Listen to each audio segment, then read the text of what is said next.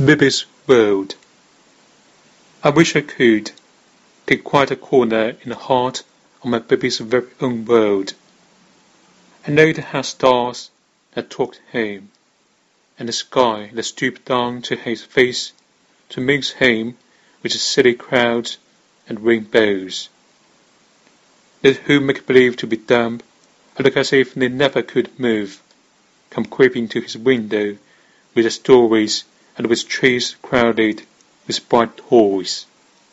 I wish I could travel by the road course of the Bibi's mind, and out beyond all bounds, where messengers run errands from the course between the kingdoms of kings of no history, where reason makes kites of laws and flies them, and the set fact free from fetters.